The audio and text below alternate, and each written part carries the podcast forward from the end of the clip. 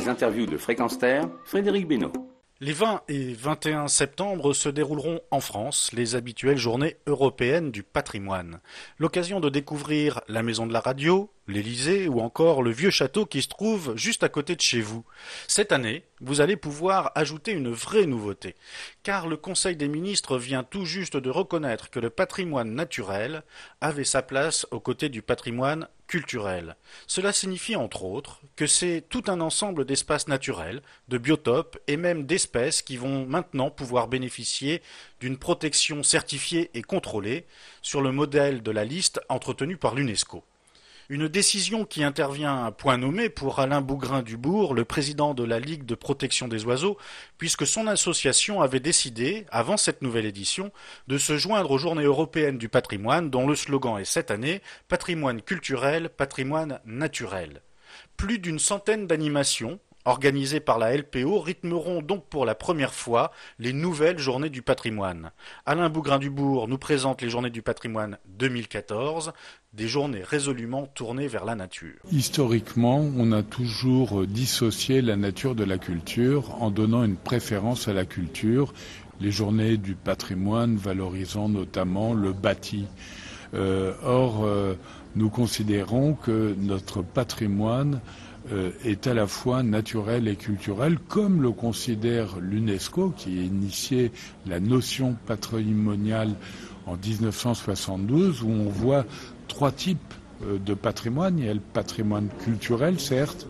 Alors, par exemple, la France a été très heureuse d'être désignée pour les sites Vauban. Il y a le patrimoine naturel. Je prends un lieu que j'aime bien, c'est l'archipel des Galapagos, par exemple. Et puis, il y a un patrimoine mixte où on voit à la fois se conjuguer la nature et la culture, on va dire les paysages. C'est le Val de Loire ou encore le canal du Midi. Euh, eh bien, euh, depuis euh, que l'UNESCO a planté les racines de la notion patrimoniale, curieusement, la France n'a retenu de cette démarche que le patrimoine culturel, vaguement les paysages, mais pas davantage. Et aujourd'hui, par bonheur, euh, bah, l'État a décidé que le thème des journées du patrimoine euh, sera patrimoine culturel, patrimoine naturel, et surtout, en Conseil des ministres, il a été décidé que cette notion serait pérennisée dans l'avenir. Euh, je trouve ça très bien parce que la France n'est pas seulement visitée par des millions de touristes parce qu'il y a la Joconde ou la Tour Eiffel, mais parce qu'on a le marais Poitevin, parce qu'on a le désert de la Crau, euh, euh, parce qu'on a la forêt des Landes, on a les Alpes, les Pyrénées, enfin toute cette biodiversité qui fait de la France l'un des pays les plus remarquables au monde en termes de patrimoine naturel. Donc à l'avenir, euh, j'espère que peu à peu s'inscrira dans la conscience de nos concitoyens culture et nature quand on pensera euh, patrimoine. Voilà la, démarche. La participation de la, LPO euh, aux Journées du patrimoine se concrétise sur le terrain comment? Pour la LPO, il y a pas loin d'une centaine d'animations différentes tournées euh, vers la culture et la nature.